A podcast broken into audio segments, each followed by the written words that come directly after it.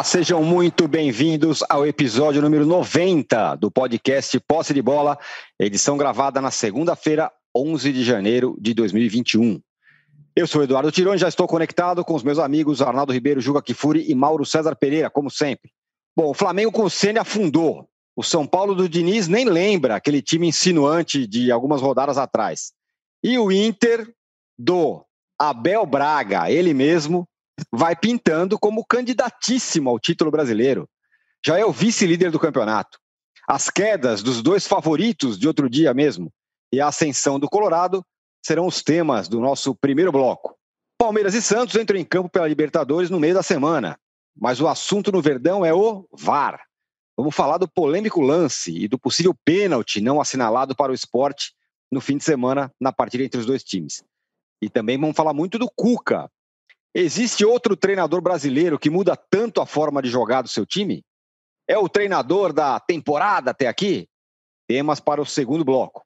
E o Vasco passou com facilidade pelo Botafogo e vai escapando da zona da confusão, como gosta de dizer o Luxemburgo. O que dizer de mais uma ressurreição, entre aspas, do Pofechô? Ele, Abel, Cuca, os brasileiros medalhões estão recuperando terreno?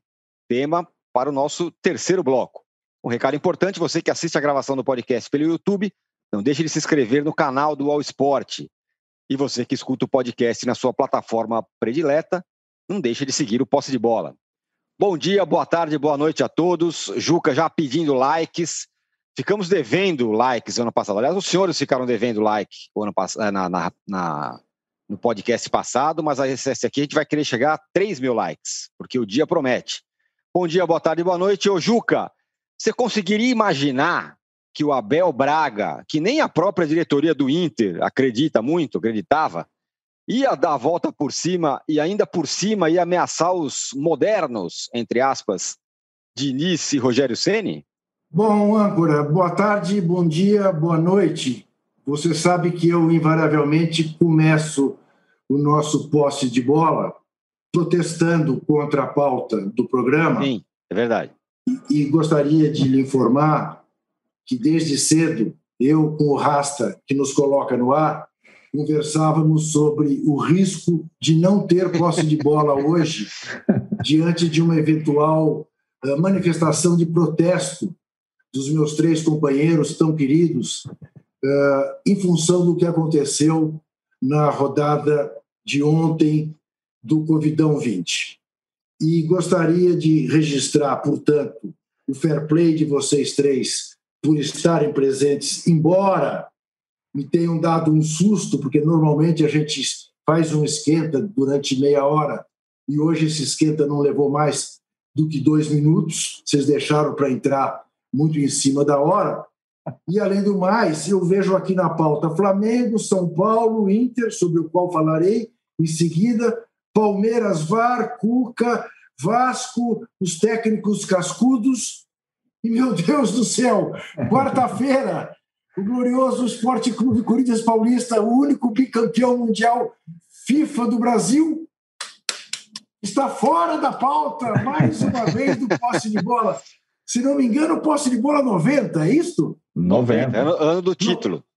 Pois é, o ano em que o Corinthians ganhou o seu primeiro Brasileirão para se tornar depois o maior campeão uh, dos Brasileirões. Eu fico realmente me perguntando aonde foi o jornalismo brasileiro, né? que, que se esquece do que é essencial, se esquece daquilo que realmente. Tudo bem que a nossa preocupação não seja necessariamente ter audiência, nós estamos mais preocupados com a qualidade do que com a quantidade, mas tem limites. Muito bem. Isso posto, eu vou repetir para você o que eu lhe disse nos dois minutos de esquenta que nós pudemos fazer para o posse de bola 90. O Inter me lembra muito, mas muito, o Corinthians do Carilli, campeão de 2017. Está fazendo no segundo turno aquilo que o Corinthians fez no primeiro. E me lembra, de certa maneira, embora tecnicamente seja bastante inferior, o Corinthians do Tite, de 2015. Por quê?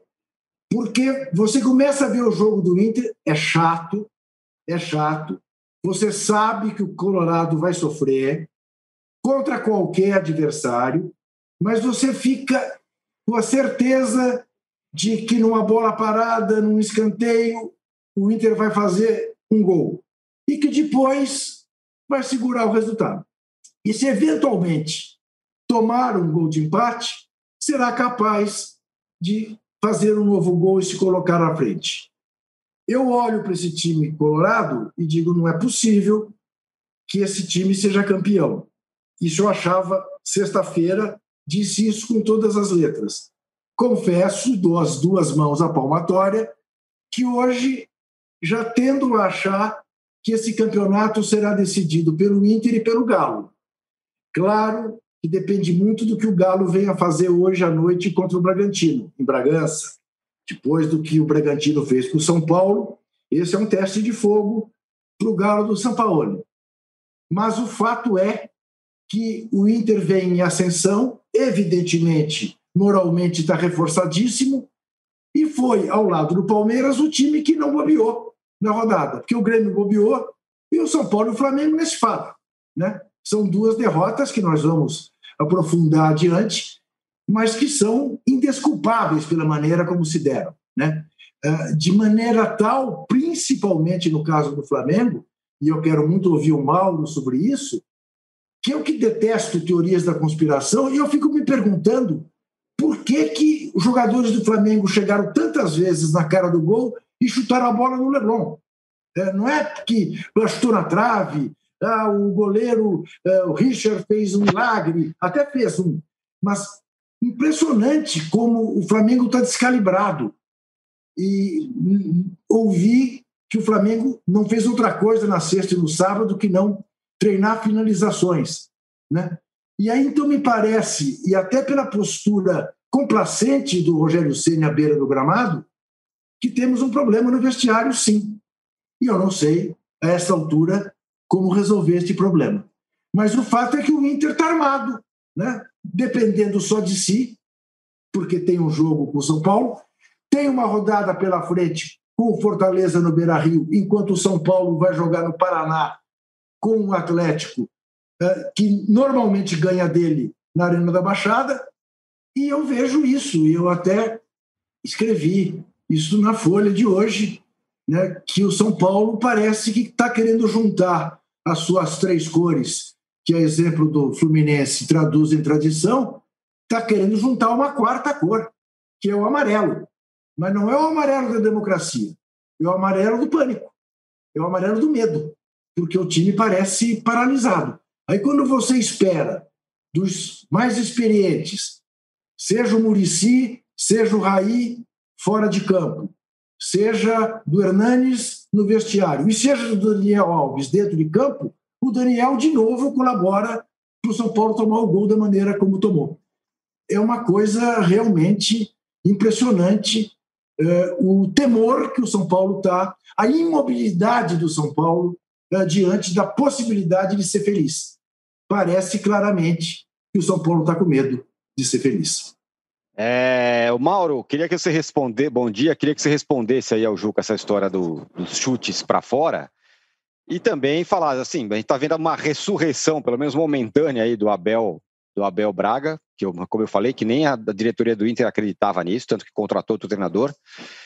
E agora, no caso do Flamengo, o César volta para o gol, o Gabigol fica no banco, o time tem um repertório, na minha visão, foi muito fraco mais uma vez a torcida parece que já perdeu as esperanças do Ceni e, e, também no título. E, e a diretoria, como está nessa? Ó, Tirani, diretoria do Flamengo, primeiro tem que lembrar que o presidente do clube, o Rodolfo Landim, esteve no CT, né, internado lá uns dias no final do ano passado, né? É verdade. Eu falei que isso era um factoide e agora ele não aparece. Mas se você procurar fotos do Landim na internet, em momentos de conquistas, né, ele sempre dentro do campo, muito eufórico, comemorando.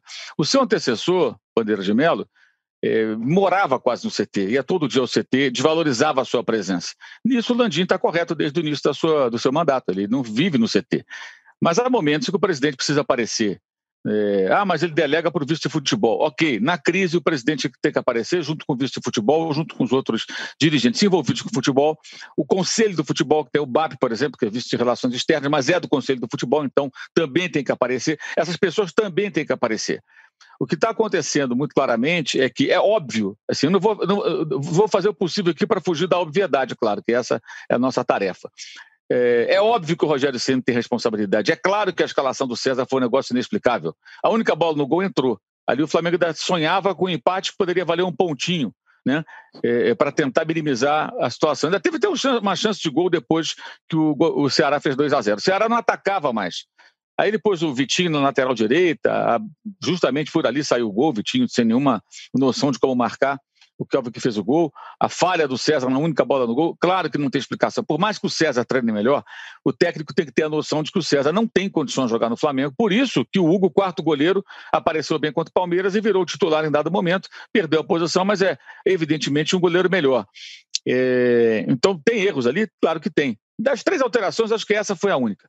Gustavo Henrique, ah, o Natan. O Natan vem falhando também, é um garoto de 19 anos, não se pode achar que o Natan é o novo Aldair. Não é isso.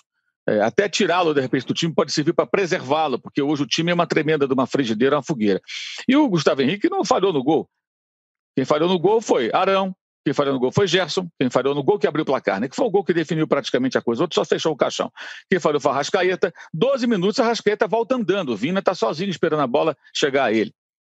O, o Arão e o Gerson estão do outro lado do campo, e toda aquela área é, é, do lado esquerdo da defesa livre para o jogador é, o melhor jogador do Ceará chegar e arrematar com total liberdade, com 12 minutos. Alguém acha que o Rogério Senna treina o time, o Rogério Senna treina para jogar assim? Claro que não. Se você conversa com as pessoas que acompanham os treinamentos, todos dizem que os treinos foram fortes, foram intensos, que treinou pressão, marcação, pressão. Nada aconteceu. Então, por que, que treino não executa?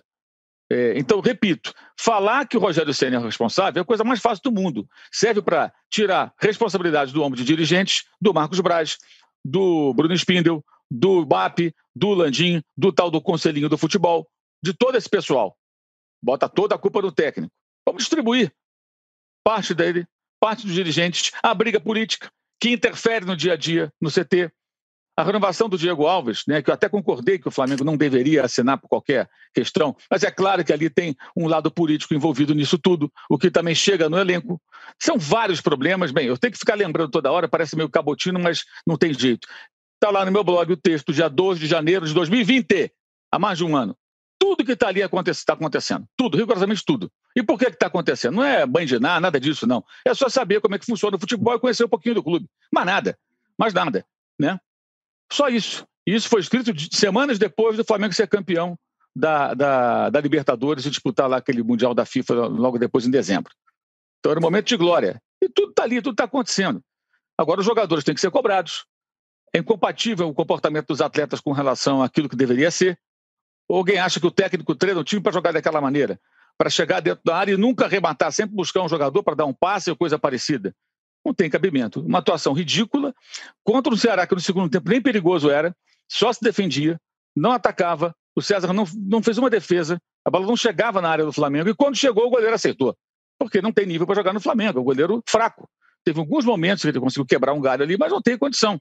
Isso está muito claro. Aí o Rogério erra tremendamente. Ele tem que conhecer a história desses jogadores, se ele não souber com detalhes, procurar saber, e não podia ter colocado esse jogador para atuar né? embora a, a, derrota não passe por ele. A, a, definição do placar passa pelo César, mas toda a situação do jogo não passa por ele, evidentemente. Passa por um time que está mal treinado por culpa do técnico, dos jogadores e de dirigentes que vivem se engalfiando no mando político e que não resolvem nada. O Flamengo não é a prioridade desse pessoal nesse momento. Não me parece. Não só do Marcos Braz, que foi candidato, que muito foi falado, não, mas também de outros, que parecem preocupados com a eleição ou com outras coisas. As pessoas estão preocupadas realmente com o Flamengo? Essa é a prioridade deles? Será que é? Não me parece. Não me parece. Então, acho que a coisa mais simples do mundo hoje e mais confortável para jogadores que não estão muito afim. E olha só, eu quero deixar bem claro: quando, quando a torcida chama os jogadores de vagabundos, eu acho um absurdo. Esses caras ganharam títulos importantíssimos pelo clube. Então, não é que sejam vagabundos, nada disso, longe disso. São ótimos jogadores, muito envolvidos e dedicados até um outro dia. Mas a postura agora é só olhar para o jogo, gente. Isso aí não é opinião, é uma constatação. Você olha para o campo, tu vê. Que, que negócio é esse? O que está acontecendo? Por que o segundo tempo contra o Fluminense e o primeiro contra o Ceará dessa maneira? O segundo tempo ontem foi melhor, porque o Ceará só se defendia, não ameaçava, então chama o adversário para dentro dele e conseguiu criar algumas situações. Agora, tem alguns detalhes. Ah, por que, que não colocou o Gabigol? O Gabigol perdeu um gol contra, contra o Fluminense com um minuto, pô. Sozinho dentro da área. O Gabigol foi expulso no começo do jogo lá do Bahia, naquela polêmica, não jogou contra o Fortaleza. O Gabigol ficou fora de jogos aí várias vezes por cartão e etc. O Gabigol, quando ficou no banco com o Domi, veio do final, fez o gol e saiu fazendo beicinho. Então não pode mexer no Gabigol. Quando tira o Gabigol, ah, não, não podia tirar, tinha que colocar de novo. Se não tira o Gabigol, ah, não tem peito para tirar o cara. Quando tirou o Arrascaeta o Everton Ribeiro contra o Racing, e até o Flamengo alcançou o empate, foi perder os pênaltis com um homem a menos. Ah, tirou os dois meias. Aí quando tira, quando não tira, ah, não barra o Ribeiro porque não tem peito. Afinal de contas, qual é? O que, a torcida quer? O pasto da torcida quer? A confusão é muito mais complexa, o buraco é muito mais embaixo. Não se limita ao técnico, gente. O Domi não serviu, se ele não serve também, por que será? Porque nenhum dos dois tem o estilo do Jesus, a autonomia, a força que o português tinha para botar a banca ali com aquele elenco? É muito esquisito muito esquisito. Eu acho que a maior tolice, a maior armadilha que pode cair o torcedor do Flamengo hoje é achar que tudo se resume ao técnico. Ele tem uma grande responsabilidade. É óbvio que tem, é evidente que tem. É chover molhado falar isso, mas tem muito mais coisas envolvidas. Não é possível que as pessoas se limitem a isso. Ou o torcedor olhe para o campo, veja aqueles jogadores fazendo o que estão fazendo ou não estão fazendo, e acha que foi o técnico que mandou jogar daquela maneira. Ora, faça-me um favor, né? não tem cabimento. Sobre o Internacional, é, eu acho que a, a, a, volta do Inter à disputa sem tirar. O Abel, veja bem, o que, que o Abel está fazendo? O que ele sabe fazer. É esse futebol. O Internacional, em todos esses jogos, teve menos posse de bola e finalizou menos que os adversários. O único jogo que ele finalizou uma vez a mais foi contra o Bahia. Então, é o chamado jogo reativo, é o que era possível fazer. Ele está fazendo um trabalho honesto e correto. Palmas para Abel. Mas essa é apenas, esse é apenas mais um sinal de, com a pandemia, o futebol caiu de nível no mundo inteiro. O Guardiola está jogando com dois volantes, gente. Uhum. Rodrigo Fernandinho nunca jogou com dois volantes, né? Era um só, e às vezes nenhum, em alguns momentos. O primeiro volante, Gundogan, não é bem o primeiro volante, mas jogou assim tantas e tantas vezes. Também foi assim já no, no Barcelona e no Bayern de Munique. Jogou sem zagueiro, jogou com um zagueiro, é o Guardiola. Né? Tá jogando com dois volantes. Por que, que o Mourinho está conseguindo sucesso? Porque o, o, futebol jogado na pandemia, com, sem pré-temporada, com calendário apertado, com jogadores com Covid, com atletas certamente com rendimento é, físico abaixo, porque passaram pela, pela doença e agora tentam, tentam se recuperar, mas você leva um tempo para ficar 100% bom. Muito provavelmente muitos estão sofrendo com isso. O futebol caiu de nível. E o que acontece no Brasil também é isso. O Abel vai lá, faz o seu feijão com arroz e está sendo bastante. Mas é um jogo sem que não acrescenta mais nada. É um jogo que é o jogo do resultado, é jogar pelo resultado. Não identificar isso, da minha parte, seria omissão. Né? Então, assim, não é tirar o mérito. O Inter está brigando pelo título, o torcedor vai olhar para quê? Vai olhar para a possibilidade de ser campeão, que se dane o resto. E faz ele muito bem.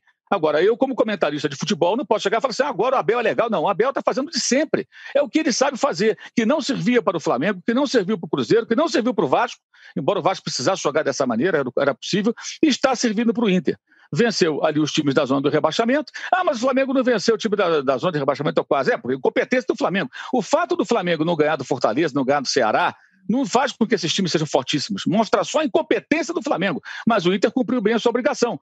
Né? Ganhou do Ceará, jogando na defesa, ganhou do Goiás, com menos posse de bola e finalizações, ganhou do Bahia, com menos posse de bola e uma finalização a mais, ganhou do, do Palmeiras, né, numa atuação do Palmeiras, que teve assim mais bola, o Palmeiras que gosta de jogar reativo também, o Botafogo também teve mais, mais posses do que, o, do que o Internacional. Veja só, é assim que joga o Inter. Não é, não é uma crítica à forma de jogar, é uma constatação. É, não, não é o futebol do São Paulo, não é o futebol do Jesus, não é o futebol do Diniz nos melhores momentos do São Paulo.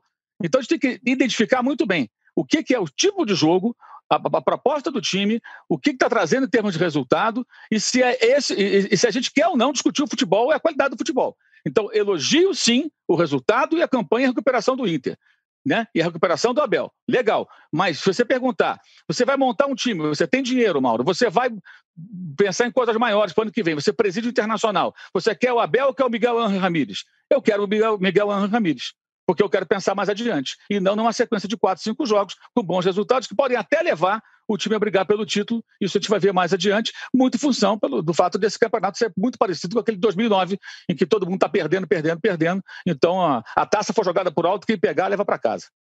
É, o, o Arnaldo, o Mauro falou aí sobre a, divisão de culpas, né? A culpa não é só do Ceni, tem a questão da diretoria e tal talvez o mesmo a gente possa falar sobre o outro time que era favorito até outro dia, estava com sete pontos, que é o São Paulo. Se, é, se, ainda não perdeu esperança, a torcida do São Paulo já não tem mais nenhuma confiança do que o time vai ser campeão. E volta a pauta a tal da pergunta: o que, que aconteceu da noite para o dia para o time despencar tanto de produção? Diz aí. Bom, por partes, né? É, confiança, eu acho que ela nunca existiu. Esse time, mesmo nos melhores momentos do Diniz, nunca passou confiança. Tanto que foi eliminado em todas as competições que ele disputou, né? Porque na hora de decidir tinha problemas, né? Agora, escutando o Juque, o Mauro, é, o primeiro bloco muito saboroso, porque as coisas que envolvem São Paulo, Internacional e Flamengo, algumas delas se misturam, né? É, só pegar o último gancho do Mauro, eu também prefiro o Miguel Ângelo Ramírez ao Abel. Desde o que o Abel me deu o título brasileiro que não veio desde, desde 1979. Então, eu, campeão brasileiro, depois de tirar um guindaste das minhas costas, eu vou pensar numa outra coisa, com Miguel Ângelo Ramírez. E deve sim deve estar pensando o torcedor do Inter. E talvez, para trazer o título brasileiro, que não veio desde 79, alguém que conhece muito bem o internacional consiga fazer isso de uma forma, mesmo que rudimentar, e outro cara não consiga. Talvez o Abel consiga esse feito. Seria é, impressionante. O Inter trocou de diretoria, né? acabou de trocar, e o Abel ficou num arranjo ali meio né, é, às pressas, na virada do ano. Ele foi passar o Réveillon e não sabia se voltava como técnico. A vitória contra o Bahia em Salvador foi determinante para ele ficar. O resultado, o resultado no futebol é a coisa mais importante do mundo. Não tem como trocar isso por nada. E aí o Abel, que ganhou em Salvador, ficou e agora pode ser líder do campeonato. As semelhanças de São Paulo e Flamengo elas vão além, eu acho. Só não tem a questão da troca de comando, né? Porque o Flamengo ainda está vivendo a gestão Landinho, o São Paulo fez a troca da gestão Leco pela gestão Casares, uma troca que no, nos primeiros dias tem se revelado desastrosa. E aí, é, eu, antes de ir nessa, no que deu errado, desde o dia 31 de dezembro até o dia 11 de janeiro no São Paulo, eu vou na questão dos treinadores de Flamengo e de São Paulo. Nem o Ceni no Flamengo, nem o Diniz no São Paulo tem condição de sozinhos liderar ou comandar esses momentos é, de falta de ajuste, de crise, de tudo. Eles não têm estofo ainda. E eles não têm a chave da casa, da porta da casa. O Abel tem no Internacional. E nós temos visto no futebol brasileiro recentemente mesmo antes dessa temporada estranha da pandemia, os trabalhos de sucesso no futebol brasileiro serem aqueles em que o treinador, que ganhou muita importância no futebol atual, consegue, com a chave, tomar conta do terreno e levar a coisa sozinho. Por quê? Depender de cartola, executivo de futebol, jogador no Brasil, porque são poucos os, grandes jogadores, talvez você não consiga ir lugar algum. E o Rogério Ceni a, gente falou aqui, hein? não estou falando agora. Como o Mauro falou, também não, estamos aqui querendo capitalizar. Quando o Rogério Senna decide trocar o Fortaleza pelo Flamengo, a minha impressão, no meio do campeonato, a minha impressão é é muito grande para ele. É muito grande. Ah, o São Paulo não é grande para ele? É, o São Paulo, ele conhece o São Paulo, é diferente. É diferente. Ele tem uma ele tem uma complacência do torcedor do São Paulo que ele não tem com o Flamengo e tem que conquistar o torcedor do Flamengo o Rogério Ceni resolveu apostar. E foi. No caso do São Paulo, o Fernando Diniz já tem 15 meses de trabalho. É diferente do Rogério Ceni. Chegou há pouco, com a temporada em andamento. O, o Fernando Diniz teve pausas, pré-temporada, é, pandemia, é, manutenção do elenco, poucas saídas. Então, dá para a gente analisar muito bem o trabalho do Fernando Diniz depois de 15 meses. E o trabalho do Fernando Diniz, ele é assim, ele é um trabalho de uma nota só de um jeito só. E quando aí tem a situação do Juca falar e do, da outra cor do São Paulo, é uma cor que se coloca em clubes que estão na fila de títulos. Para você sair numa fila de títulos, é, são várias coisas envolvidas, inclusive a experiência dos comandantes. Então, para o São Paulo sair da fila de títulos, estava ali, ali próximo, com um técnico totalmente inexperiente, com um elenco muito cru, salvo raras exceções, não daria para acontecer isso sem uma retaguarda muito grande. Que acabou, aliás, mantendo o Fernando Diniz depois de vários tropeços, alguns vexatórios e tudo mais. O São Paulo, das duas últimas partidas, aliás, sobretudo da partida de Bragança, e ontem, contra o Santos, algumas semelhanças, lembrou o São Paulo do Mirassol. Né? o São Paulo do Diniz no Mirassol, com 92% de posse de bola, perdendo numa, numa chegada de contra-ataque do adversário. É, previsível, é, sem inconformismo, sem alternativa.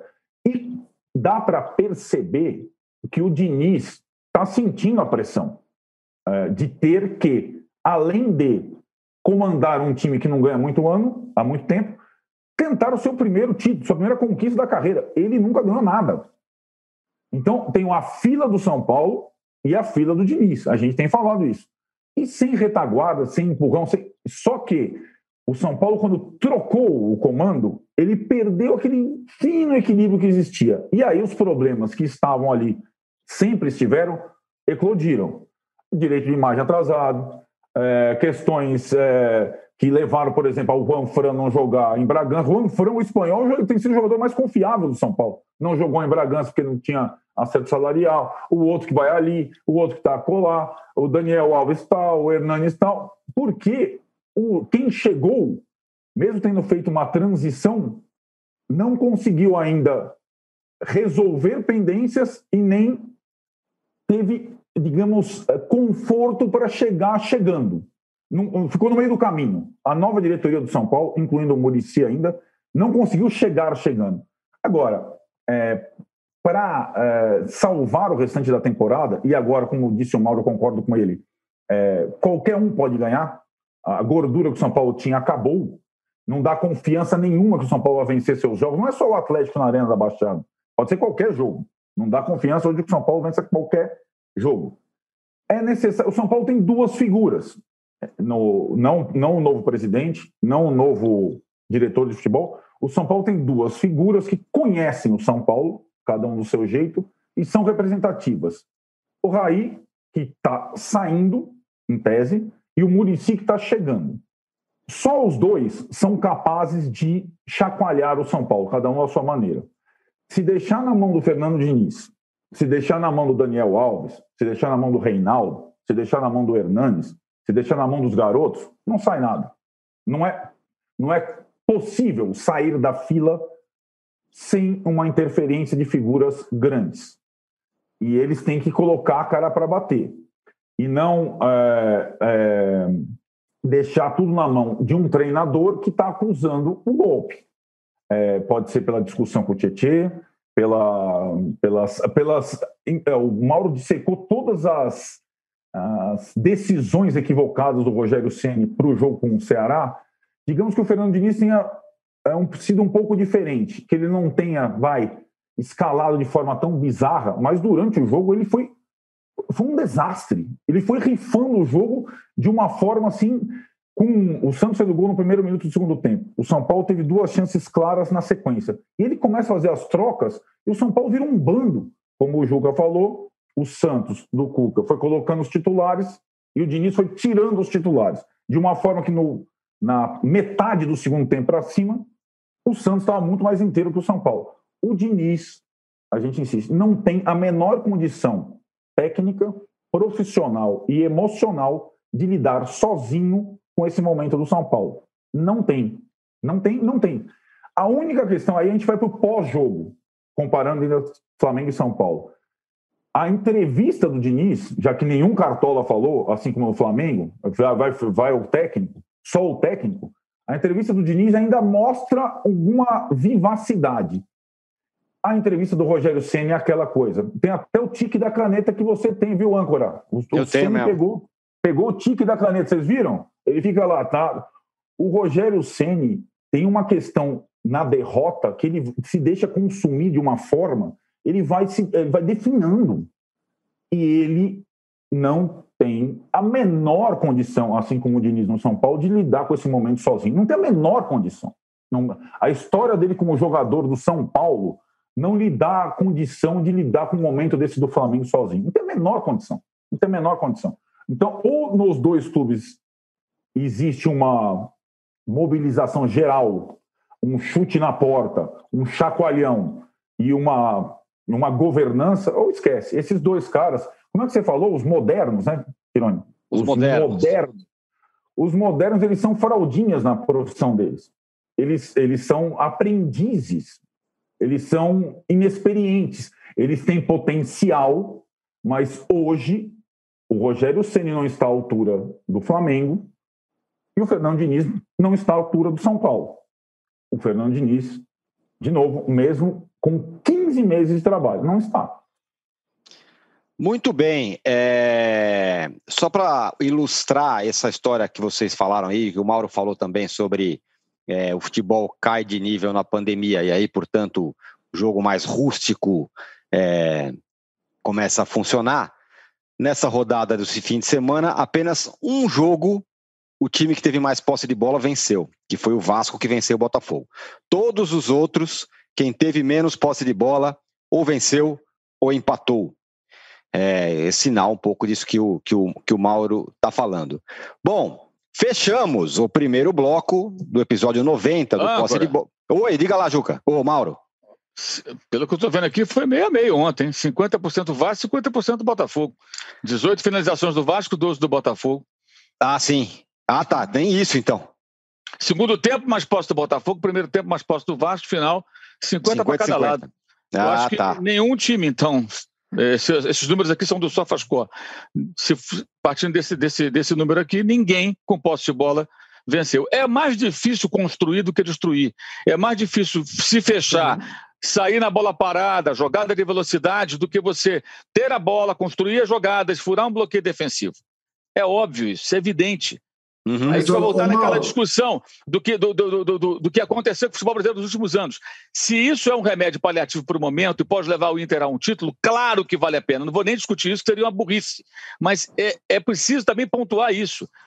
Porque o âncora perguntou no começo: esses técnicos estão voltando? Estão. Não, eles estão fazendo de sempre. Mas o que servia até 2018, em 19 não servia mais, porque dois caras botaram o sarrafo lá em cima. Só que veio pandemia, essa coisa toda, essa confusão, o São Paulo muda de clube, Jesus vai embora, o Flamengo tem crise e tal. O Diniz teve um bom momento jogando um bom futebol, mas agora já entrou tá, novamente naquele inferno astral. Resultado: opa, pintou a chance para quem joga reativo aqui, fechadinho e tal. É o que está acontecendo mas a gente não pode deixar de pontuar. Se, se eu fizer isso, se eu não, não frisar isso, parece oportunismo. Muito fácil chegar aqui e falar, Abel, que legal e tal. E não é pessoal Perfeito. contra o Abel, tenho, tenho nada contra o Abel. Eu mal conheço o Abel, me parece até um cara gente boa.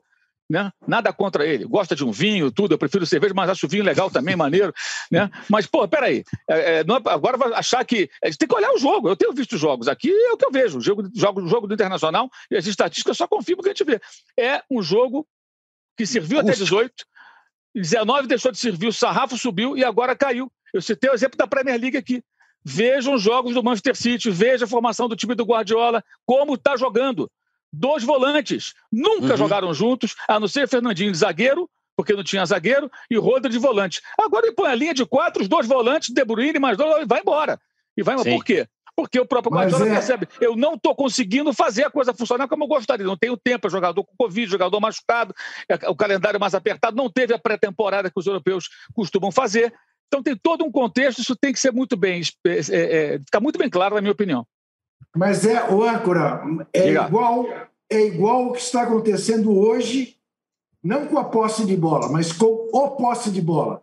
Hum. Uma audiência extraordinária e menos likes do Exatamente. Que a gente a gente está aqui pro, pro, é. promovendo um debate é, propositivo, altíssimo nível, jogando para ganhar. E, e, e, os Isso. nossos companheiros aqui nos dão apenas 3 mil likes. Queremos Exato. mais likes. Quer dizer, com uma audiência massacrante. Mesmo. Com audiência massacrante. A gente é contra o resultadismo de likes, mas queremos é os likes. Queremos. No final, que vale os três pontos, como diz o Arnaldo claramente o maior resultadista de, entre nós quatro. Bom, sem dúvida alguma. Voltamos em 30 segundos para falar de Palmeiras, do VAR, da Libertadores, do Santos, do Cuca. Já voltamos. O ano de 2020 pode até estar diferente, mas o que não muda é a emoção do Brasileirão. É disputa para entrar no G4, briga para escapar do rebaixamento, polêmica com VAR, enfim, é o maior campeonato do futebol nacional e com o All Sport Clube você assiste aos jogos do Brasileirão ao vivo no EI Plus. Acesse wall.com.br esporteclube e assine já. São planos a partir de R$19,90 por mês para assistir ao vivo ao melhor do futebol onde você estiver. Wall Sport Clube, assine já. Estamos de volta para o episódio, segundo bloco do episódio 90 do podcast Posse de Bola. Eu passei o fim de semana recebendo áudios do, do Arnaldo de 10 minutos cada um para falar da polêmica do jogo do Palmeiras do VAR. Então, Arnaldo, quero que você fale. Esse, esse lance do pênalti ou não pênalti do Palmeiras poderia ter sido resolvido sem VAR? Ou claro. sem polêmica? Quase todos, aliás, poderiam ser resolvidos sem VAR. O VAR, o VAR para mim, só resolve quando a bola entrou ou não. E olha lá, no Brasileirão, nem isso, né? Nem isso ele, ele resolve, se a bola entrou mesmo ou não. É, eu, eu acho que o sábado, e aí foi a o VAR entrou em ação mais no sábado, né? É, no domingo, acho que foi foi mais no campo em relação aos técnicos, eu, eu julgo ser uma consequência da provocação do nosso companheiro Antônio Tabet antes da rodada. Eu falei, Tabet, nunca tweete antes da rodada. Ele faz uma comparação lá que alguém estava reclamando que na série B, C não tem, não tem VAR e tal, uma coisa. Aliás, eu recomendo quem gosta de futebol, algumas, algumas partidas dessa reta decisiva da Série B, são interessantes, parece outro futebol, porque o jogo não para, não tem VAR, é diferente. É diferente mesmo. Tem erro? Tem. Mas não tem mais erro que na Série A, é curioso. Bem, é, teve dois momentos grandes do VAR no sábado, né, Tironi? É, antes do, da polêmica do Palmeiras, também teve o jogo Grêmio Fortaleza, em que, nos dois momentos, esse Grêmio Fortaleza impedimento e Palmeiras Esporte, é, toque de mão na área, pênalti ou não em, nos dois lances, mais de cinco minutos de interrupção. Mais de cinco minutos de interrupção. Sendo que no Grêmio Fortaleza, a TV nem mostrava a linha do impedimento, só depois da decisão de anular o gol do PP por impedimento foi mostrado o, o lance. E, cara, o VAR no Brasil é um desastre. Na América do Sul, um desastre. A gente falava na sexta-feira do diálogo da Comebol, do pênalti ou não do Marinho. E aí, aquela coisa, o VAR, falamos na sexta, nunca vai elucidar ou solucionar é, a questão da interpretação. Ele vai proporcionar mais interpretações. O pênalti é sempre um lance interpretativo. E a questão, o pênalti com bola na mão, então, com as resoluções da FIFA e as adaptações do Brasil, se vocês tiverem a curiosidade, o saco, a paciência, assista ao tutorial do Leonardo Gaciba, da CBF, sobre as mudanças, estou botando tudo em aspas, vocês não estão vendo, das regras do futebol. É uma coisa surreal. É claro que não dá para dar certo. É como o tutorial do impedimento do VAR do Gaciba, vocês lembram? Ah, põe um pouquinho para lá, não, vai para cá um pouquinho, põe o corpo para lá. No Brasil, a gente não consegue saber se está impedido ou não. A linha azul ou vermelha não consegue. Ah, tem vezes que aparece ó, o joelho, não, a, a, a linha da chuteira, o corpo inclinado, a sombra. Cara, você não tem menor convicção. Não tem. E a questão do Palmeiras, eu acho que foi mais simples. O Palmeiras jogou uma partida no Recife com os reservas, é, até com uma escalação ousada no início, mas um futebol absolutamente pragmático, uma das piores equipes do campeonato. Não dá para comparar é, o time treinado do esporte com Fortaleza, por exemplo. Eles têm o mesmo número de pontos, mas é outro futebol. O time do esporte é ruim para demais, é, é, é, demais.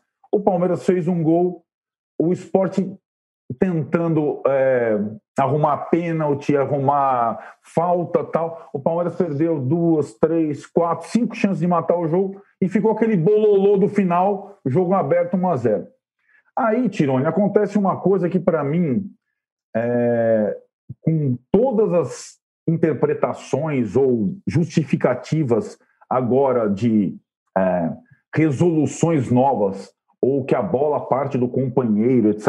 o lance de pênalti do Palmeiras, a mão do Rony, é, ela, ela foi a maior mão do futebol brasileiro na temporada 2020-2021. Se é que você entende.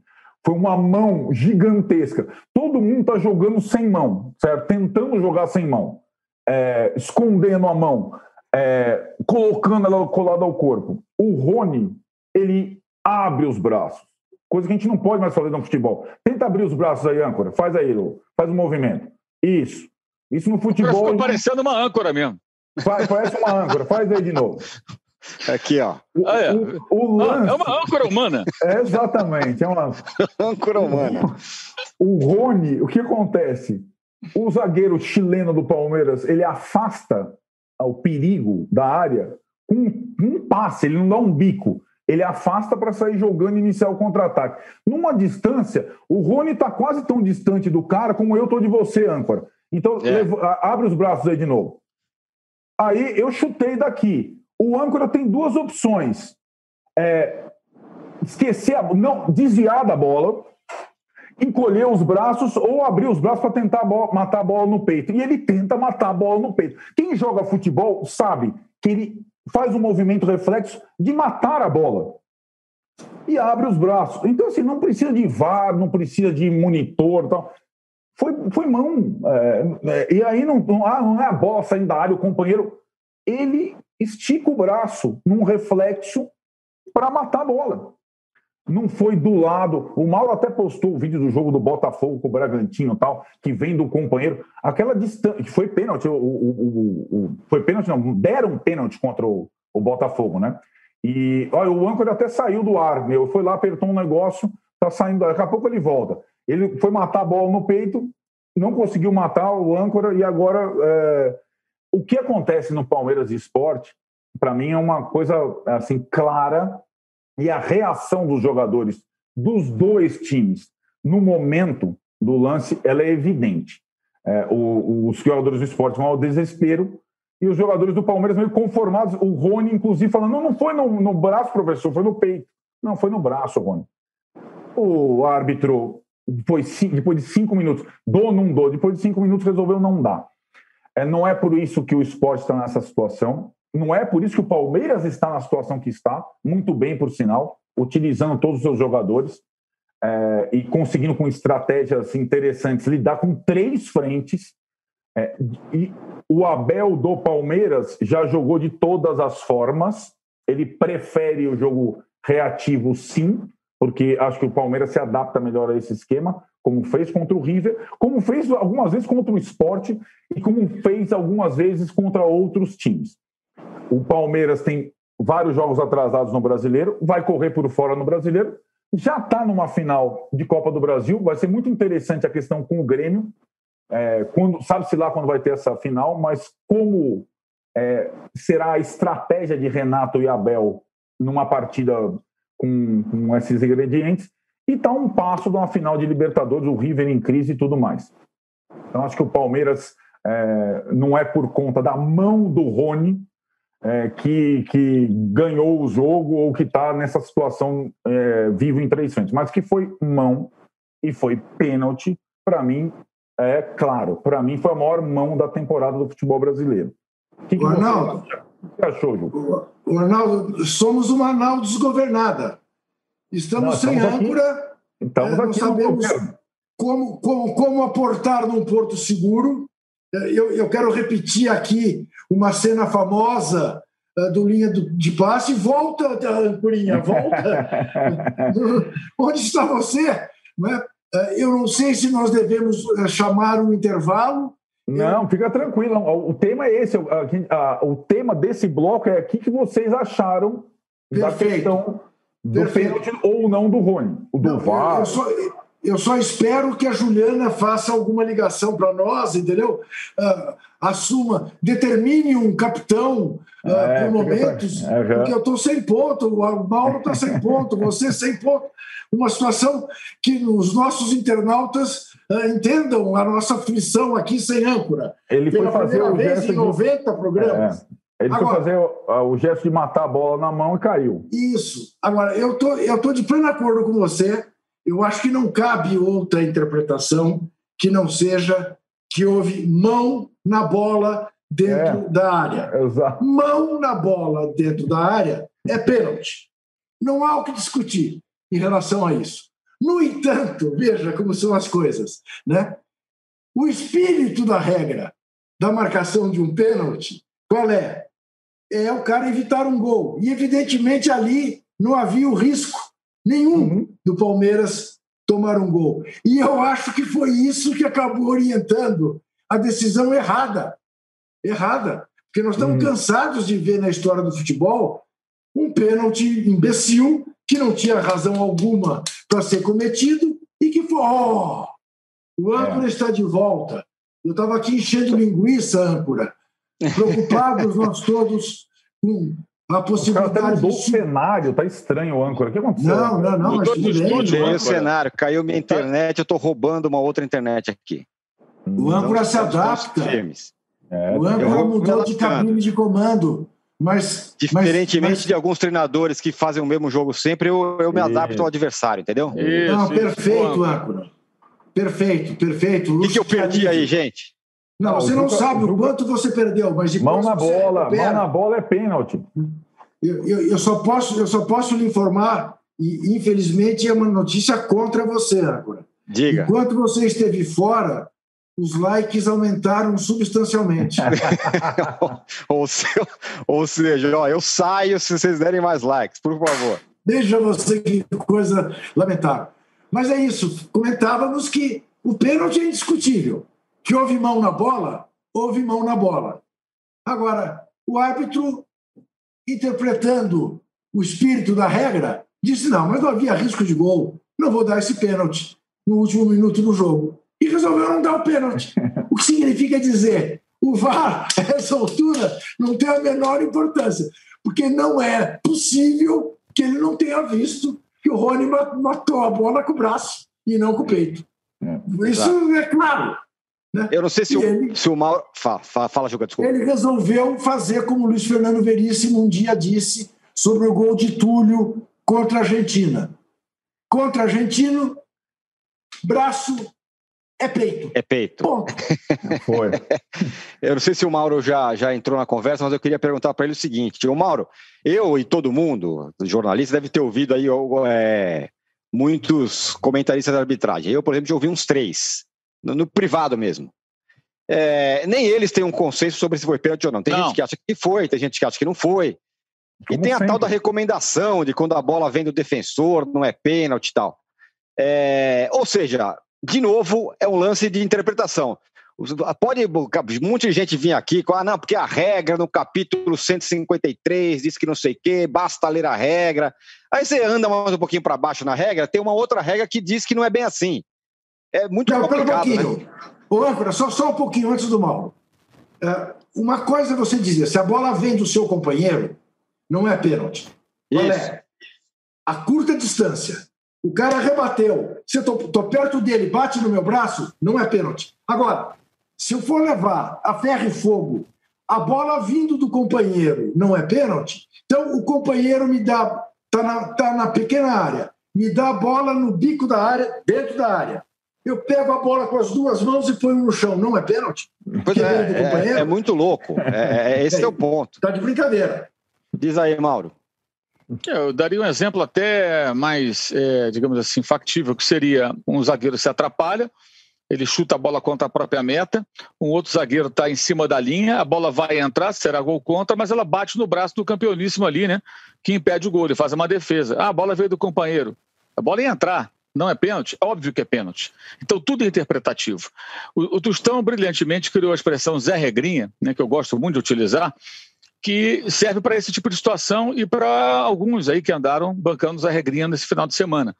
A regra do jogo ela é totalmente interpretativa e ela já é feita assim para que os incompetentes da arbitragem possam sempre ter uma rota de fuga. Qualquer coisa que aconteça tem uma desculpa. Você dá uma interpretação a seu bel prazer. E outra coisa engraçada, quando fala assim, não, porque a CBF concordou com a marcação, a CBF sempre vai concordar com a marcação dos seus árbitros, exceto na situação extrema. Óbvio. É evidente que a comissão de arbitragem vai apoiar publicamente os caras, mesmo que internamente, de repente, não seja assim, e chame o cara numa conversa, dê uma bronca, bote na geladeira, coisa parecida. Foi que nem a história quando eu falei aqui do Diego Alves querendo renovar contrato, o Flamengo não queria pagar aquele dinheiro todo que ele queria e tal. Os jogadores apoiam o Diego, não é legal. Você acha que o jogador não vai apoiar? O jogador quer que ele ganhe aumento, porque ele também vai pedir aumento. O, o, chefe da arbitragem ele vai defender os árbitros, porque se ele admitir constantemente os erros dos seus comandados, da sua equipe, ele estará assumindo sua própria incapacidade. Uma coisa óbvia. Né? Uhum. É evidente isso. Então, é claro que isso não serve como argumento. Concordo com o Arnaldo, para mim ele tenta de fato, e eu conversei também com alguns árbitros, um deles no próprio sábado falou isso, e eu concordo com ele, que é tentou dominar a bola no peito, faz aqui. Para dominar a bola do peito, o cara faz assim, né? É normal. Uhum. Abre o braço para encaixar a criança no peito. Pelé fazia assim. Mas como né? eu fiz aqui. Exatamente. Quando faz o movimento, a bola bate. Até esse ex-árbitro falou para mim, Mauro, se essa bola vai no, no, no peito, sei lá, do, do, do, Messi, provavelmente ele dominaria essa bola com facilidade. O Rony, que é um bom jogador, veloz, rápido, perigoso, está em ótima fase, não tem a mesma técnica. Ele errou, o movimento técnico dele foi errado e acabou pegando no braço. Mas ele abre a área, é pênalti. Ah, mas uhum. se formos analisar se havia risco para a equipe, então vamos voltar ao jogo de ontem. Rápido parede, antes que alguém fale que eu estou reclamando do resultado do jogo do Maracanã. Não é isso, é só para ilustrar. Tá? O Flamengo tinha que perder, mereceu perder. Mas houve um lance no segundo tempo que o Arrascaeta tentou um, um passe para o Gabigol e a bola ia na trajetória dele. O Thiago, se não me engano, o zagueiro do, do, do Ceará, ele bola toca na, na, perna dele e toca no braço. O que bloqueia a trajetória para que ela não chegue no atacante é o braço. Ah, mas bateu na perna primeiro. Sim, mas foi o braço que bloqueou. A perna desvia a trajetória, mas ela continua indo na direção da pequena área onde o Gabigol estava. E é o braço que bloqueia. Ah, não, mas aí foi o braço de apoio. Ah, peraí, gente. Tem interpretação para tudo. Se o cara marca o pênalti, teria discussão. Uns achariam que sim, outros achariam que não. Eu sou defensor da regra menos subjetiva possível, sem esses penduricalhos horrorosos que eles colocam. Abriu o braço da área, pôs a mão, amigo, é pênalti. Um abraço, vai lá, marca e tchau. Se vira. Ah, mas tem que ver a intenção. Não, tem, não existe um aparelho, um equipamento que possa ler, ler o cérebro do, do jogador para saber se ele teve intenção ou não ou saber quais são os sentimentos dele com relação àquele momento ali, o que, o que ele pensou em fazer. Até porque muitas vezes é um reflexo, é uma coisa muito rápida. Então fica também interpretativa. Não teve ou não teve intenção. Um acha que sim, outro que não. Esse caso é um exemplo clássico. Muita gente achando que o Rony não teve intenção. Outros acham, como nós aqui, que teve intenção de dominar a bola e bateu no braço. Lógico que o cara não vai ter intenção de fazer o pênalti, mas ele quis pegar a bola e não conseguiu. Aconteceu. Agora, o mais bizarro é você ver o árbitro marcar aí a comentarista de arbitragem fala uma coisa, depois muda um pouco a opinião, aí daqui a pouquinho é outra, outra situação, aí ele vai lá e volta. E esse tempo todo, a impressão que eu fico sempre é que o cara está pensando nas consequências da sua marcação. O VAR, quando chama o árbitro, ele tem ali um período que ele, ele define qual, qual período, né? Se é um, se um, dois, três ou cinco minutos ou mais. E que ele está vendo o lance, ele pode estar tá pensando: se eu mantiver essa marcação, o que, que vai acontecer comigo? E se eu voltar atrás, o que pode acontecer comigo? Será que ele pensa nisso? É possível que pense, porque dependendo do tamanho do clube, que ele eventualmente beneficia ou prejudica, ele pode pegar a geladeira. Tivemos casos, não faz muito tempo, não. Inclusive da arbitragem, de arbitragem do, do jogo do Palmeiras contra o Bahia, que o Palmeiras foi prejudicado no brasileiro do ano passado, e o árbitro depois sumiu da escala. Sumiu da escala. Desapareceu da escala. O Palmeiras foi reclamar lá. E não é só o Palmeiras que vai, não. O Flamengo também vai lá, o Corinthians vai lá, todo mundo vai lá. O Grêmio pode lá, todo mundo vai lá reclamar. Todos reclamam. São Paulo, São Paulo vive lá reclamando. Então, ah, o, cara, o cara vai ter receio, evidentemente. É natural, é humano, cara. O cara pensa, porra, aquele é um trabalho dele, porra. Fora a comunicação. Então, então, então, assim, é, e, Fora esse, a comunicação da galera Exato. do VAR, cinco minutos, com quem que eles estão falando? Com quem que eles estão falando? Eles Aqueles 50 caras na cabine ali, pô. Eles estão ouvindo o comentarista de arbitragem, eles estão medindo a repercussão, tem tudo isso em cinco minutos. Cinco minutos dá para a gente mudar o mundo. Tem muita coisa, né? Por isso que seria lá os áudios e tal. Cinco minutos dá para acontecer de tudo. Inclusive o cara atestar o que estão falando na televisão, para saber qual é a repercussão daquilo é fogo, né? não é, não bom é ponto, caro. Bom ponto. Cinco minutos dá para a gente é, ter mais posse de bola ainda no terceiro bloco. Eu queria só falar aqui que o Bruno Braguin está falando aqui uma coisa importante, que o Zé Regrinha, que o Mauro diz aí, que é a criação do genial Tostão, em espanhol é José Regrita, certo? Assim Regrita. como Ramon Dias. Nós voltamos em 30 e o, segundos. E o Cuca? Você vai falar depois no terceiro bloco? Cuca, terceiro bloco, né? Com... Ah, verdade. vamos falar do Cuca. Vamos Cuca e Lucha no terceiro bloco, é verdade. Tinha prometido o Cuca no segundo bloco, mas vai o Cuca para o terceiro bloco. Já voltamos em 30 segundos. Cidadão brasileiro, vem ganhando fama nacional e internacional. Sua personalidade simples conquistou cada canto da internet e até polêmicas envolvendo muita grana. Quem é ele? Como ficou tão conhecido? O que sabemos sobre o meme do vira-lata caramelo? Tem história que não cabe em 30 segundos, mas cabe no Splash, o novo canal de entretenimento do UOL. Fique por dentro do universo pop, das novidades sobre músicas, celebridades, filmes e séries. Vamos falar de coisa boa? Splash. Estamos de volta para o terceiro bloco do episódio 90 do podcast é, Posse de Bola. É... E o Juca está nos pedindo likes aqui, ó. Estamos com uma audiência brutal e os likes não estão acompanhando. É que nem aquele time que tem a posse de bola, mas não, não, não, não conclui, não, não conclui ah, mas, em gol. Mas convenhamos que, que melhorou bastante. Também não seja assim tão. É verdade, verdade, verdade. Eu estou com um nível ah, de exigência muito alto. É, pera um pouquinho, pera um pouquinho. Ô, Juca. Em...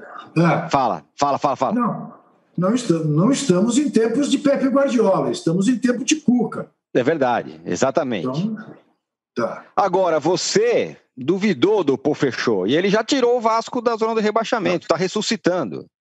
Desafio, desafio você a mostrar uma frase sequer minha contestando a contratação dele agora para tirar o Vasco. É Desde verdade, eu fui, desonesto com você, tem razão. É, eu acredito que ele tirará o Vasco. Eu acho, continuo a achar, que é uma meta curtíssima, não à altura da história do professor, mas é o que temos para o momento e é o que fará a alegria do torcedor vascaíno. Mais uma vez, não cair. Estará ótimo a vitória ontem contra o Botafogo foi absolutamente categórica. Não há o que discutir. E o grande mérito dele até aqui foi de dar, em pouco tempo, um mínimo de organização que o Sapinto não foi capaz de dar e recuperar o Thales Mágico, que acabou até fazendo o primeiro gol. E quando ele chegou, ele disse que ia recuperar o Thales Magno. E o Pikachu. que ia também. deixar o Thales Magno ser Thales Magno. Que estavam exigindo no Thales Magno coisas é, que o Thales Magno não é capaz de fazer. E assim impedindo que o Thales Magno fizesse aquilo que ele nasceu para fazer, que é, é desequilibrar um jogo, que é partir para um contra um, que é e o Thales Magno recuperou a sua confiança. E a essa altura, olhar para o Rio de Janeiro e constatar que, entre tantas desgraças que acontecem no Rio nos últimos anos, não cairão dois gigantes, está de bom tamanho. Porque o Botafogo está fuzilado. Não vejo chance do Botafogo escapar. Mas estou vendo claramente o Vasco escapar. E aí, repito, não era esta a vocação que se poderia imaginar para Vanderlei Luxemburgo. Mas é o que ele tem no momento. E cumprirá tirar o Vasco do rebaixamento. Está de parabéns. Reconheço, bato palma, uh, constato a exemplo do que, como diz o Mauro, uh, o nosso papel aqui uh, não é de fechar os olhos e aceitar o resultadismo porque esta nunca foi a nossa posição, pelo menos de nós três. Né? Temos um quarto elemento que é apaixonado pelo resultadismo. Eu respeito. Mas oh, Isso. da mesma maneira, da mesma maneira que o Palmeiras foi competente contra o River ao jogar com humildade contra o River, este River que despenca, inclusive na taça Diego Maradona, né? Uh, vai chegar aqui para o jogo de amanhã numa situação desgraçada, o Vasco chegou a correr riscos contra o Botafogo. Quando estava 1 a 0, porque começou o segundo tempo segurando o resultado. Quase tomou o empate. Teve a sorte de, logo depois de quase tomar o empate, ou a competência. Teve o gol no lado até. Segundo, né? Isso, de fazer o segundo gol e liquidar a partida. Mas uh, não foi, não foi suave. Ele correu risco contra esse time lamentável do Botafogo. O, o, o, Botafogo tem, tem, tem, tem, tem coisas que a gente sabe, né? Só acontecem com o Botafogo. Ele tem uma, uma dupla, uma dupla caipira uh, com o nome de, de Vikings, né? Eh, que eu estou conseguindo, tentando lembrar agora, não estou conseguindo, uh, mas já lembro em seguida. Uh, tem dois nomes muito parecidos. Quais são, Mauro? Foster. Um que veio, veio de Portugal. É o Kevin, Kevin, Kelvin. Tem, tem o Kelvin e o Kevin. Isso. Um Kevin time que Kelvin. tem Kevin Kelvin não pode ser, não pode evitar o rebaixamento. Você vai me desculpar. Kevin Kelvin, não, não, não, não dá, vai cair. Vai cair. O Kevin, ontem Kelvin jogou, jogou o Kevin na lateral direita e o Kelvin jogou ali na, na ponta direita. Jogou do mesmo lado, até para ter entrosamento. Kevin, Kelvin. Kevin, Kevin, isso. Kelvin não, não, dá tá, não certo. tá funcionando também, não. Não tá rolando. É o chamado quebra-língua, não dá certo. Trava-língua. O, Mauro, é, quando o Palmeiras foi campeão ali brasileiro com o Cuca, você ficou notabilizado pela expressão Cuca-Ball. É, Eu não, ele achava- que ficou. É, ele ficou, mas uma, uma criação sua, é, Cuca Ball, porque é, você era muito crítico ao tipo de jogo que o Palmeiras do Cuca produzia. O Cuca do Santos já dá para fazer. Já, você entende que é um trabalho mais elaborado, é um cara que muda mais com, os, com as, difer- as dificuldades que tem, tem feito um bom trabalho? Primeiro quero ressaltar que ontem um Kelvin brilhou. O Kelvin com Y, que fez o segundo gol do Ceará sobre o Flamengo no Maracanã. Então É tem verdade, mais um Kelvin, né? Exatamente. É, o, ah, acho que já no Santos, na, na passagem anterior, ele já fez um trabalho diferente do que era o Palmeiras. Não era crítico à forma de jogar, era só uma constatação. A questão é o seguinte: os caras montam o time do jeito que eles quiserem.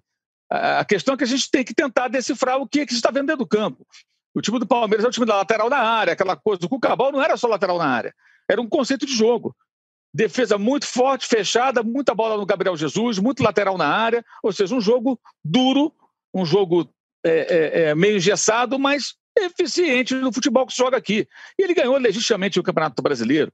É que aqui no Brasil, se você não elogiar o líder, não elogiar quem está brigando pelo título, aí você vai tomar porrada. Como eu estou pouco me lixando, que nem que fique me criticando, eu vou continuar fazendo o meu dessa maneira, que é como eu acho que tem que ser. Ponto, acabou. Agora, nada contra. O Cuca já elogiei o Cuca outras vezes em 2018 e esse ano também. Que ele tem feito um trabalho diferente de fato. E ontem, como vocês já falaram, ele foi bem astuto. Ele conseguiu fazer é, é, uso dos jogadores titulares e reservas de forma inteligente e conseguiu uma vitória improvável. Lembrando que com os reservas, o Santos perdeu o Flamengo do Ceni de 4 a 1 E o São Paulo não conseguiu ganhar. Perdeu, né? Não é o mesmo time, né? Igualzinho, mas, né? Aqui, ah, o Flamengo ganhou dos reservas do Santos, tudo demorou a fazer 1 a 0 Depois, no segundo tempo, deslanchou. E ontem o São Paulo perdeu. O que acho que torna mais grave ainda. Esse Flamengo que vem aí aos trancos e barrancos ganhou do Santos reserva. O São Paulo não conseguiu. Mas o Santos, com, com o Cuca, eu acho que é uma boa fase dele. Acho que ele faz um trabalho legal. Acho legal que ele consiga montar uma equipe diferente na forma de jogar, que ele não seja um técnico só de uma de, que só monta as equipes do mesmo jeito. E até elogiei ele muito no jogo que ele perdeu o Flamengo de 1 a 0 lá no turno, né, no primeiro turno, Isso. quando o Flamengo era treinado pelo Domi, e ele foi para cima do Flamengo. E teve dois gols anulados com interferência do VAR, né? E criou várias chances, finalizou mais, tomou um gol de contra-ataque. Ali o Flamengo fez um gol de contra-ataque. Uhum. Mas ele merecia até sorte melhor. E até eu elogiei por quê? Porque ele foi para dentro, não quis saber se o Flamengo era campeão, se tinha o Gabigol, o Arrascaeta, que se dane. E eu achei isso legal, quer dizer, não, não foi para o jogo reativo. E não venceu por um acaso, por um detalhezinhos ali do VAR, aquelas coisinhas de milímetros e tal, porque quando ele fez, quando o Santos fez os gols anulados, estava 0 a 0 E se faz 1 a 0 ali, a chance da vitória era bem, bem grande, eu acredito, pela maneira como o time se comportou. Acho que é uma boa temporada do Cuca, bom que ele consiga fazer um trabalho diferente do que era há 4, 5 anos eh, com o Palmeiras.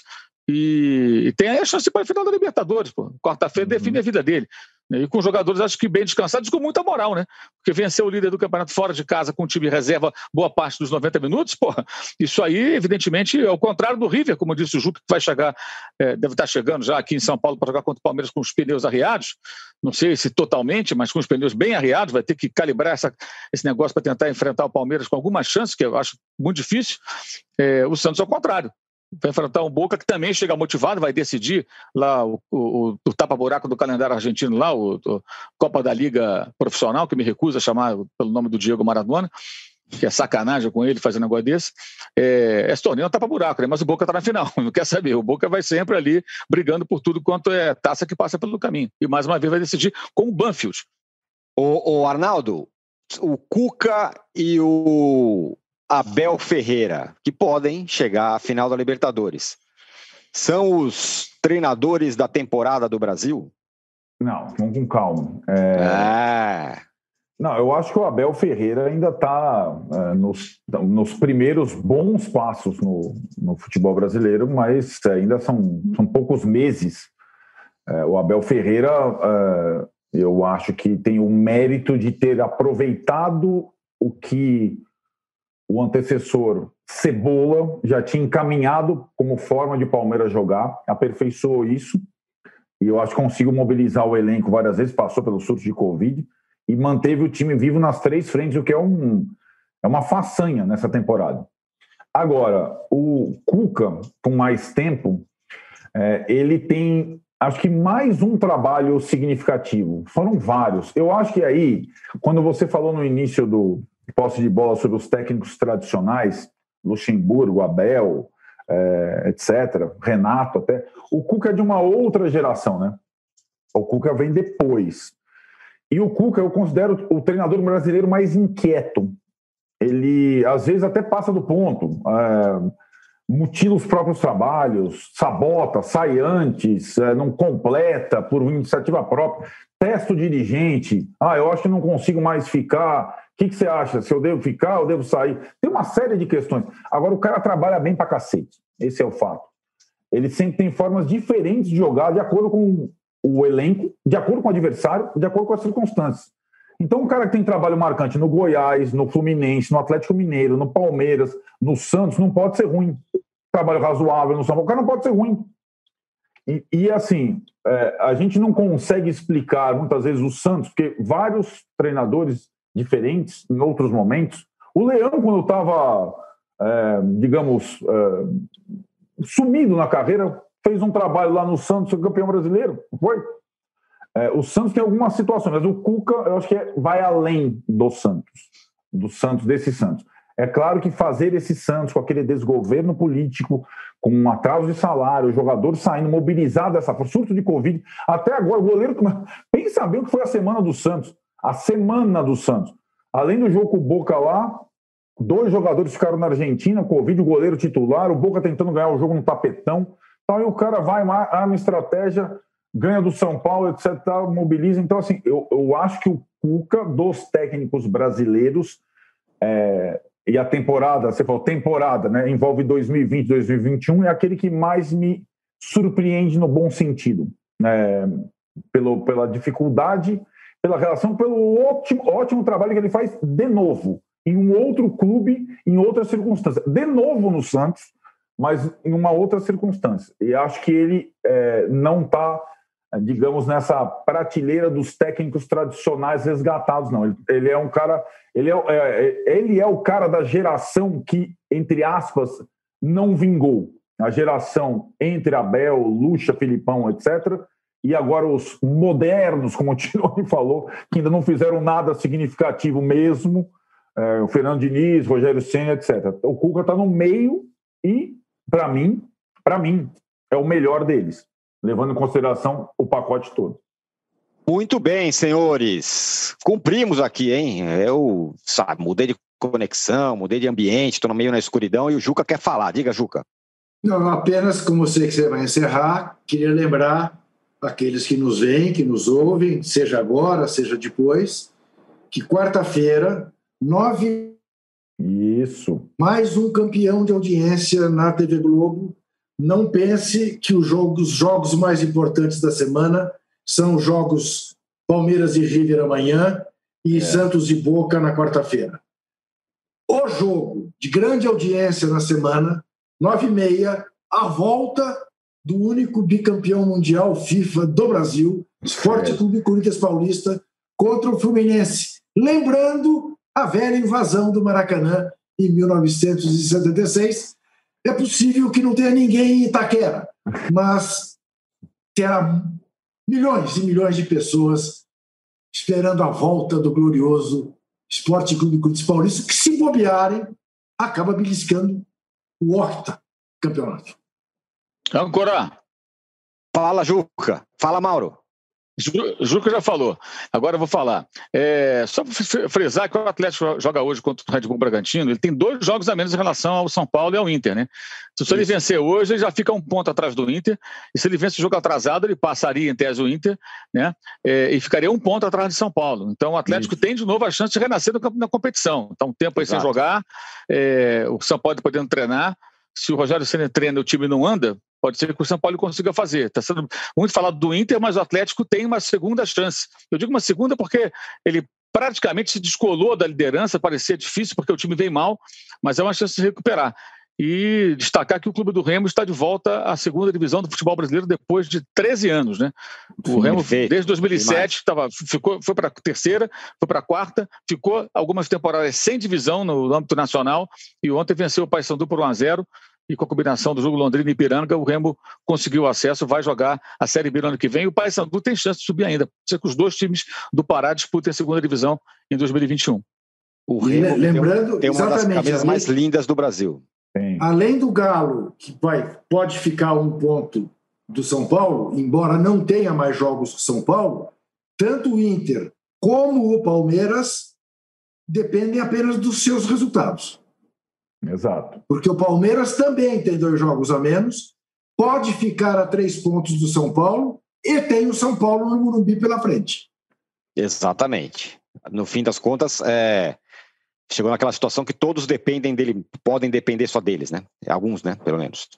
Senhores, então é isso, hein? Muito obrigado. Hoje tivemos uma audiência espetacular aqui, muitos likes também.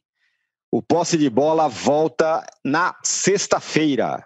Certo, Juca, certo, Mauro, certo, Arnaldo, obrigado. Eu o diria Mauro... que deveria voltar na quinta, diante da partida de quarta-feira em Itaquera, mas tudo bem. Mantemos a normalidade, embora seja uma situação. É a nossa São 18 agenda. Né? dias, 18 dias de abstinência. Pensa o quê? É isso aí. Vamos é. ver como esse time vai voltar, né? Essa, é, ah, essa é a grande questão. Vai então, comendo a bola. Voltamos na sexta-feira, senhores. Muito obrigado. Abraço. Chega ao fim esse episódio do Posse de Bola. Lembrando que você também pode conferir mais opiniões e análises nos blogs dos comentaristas do UOL. Posse de Bola tem pauta e produção de Arnaldo Ribeiro e Eduardo Tironi, edição de áudio de Amer Menegassi e coordenação de Diogo Pinheiro.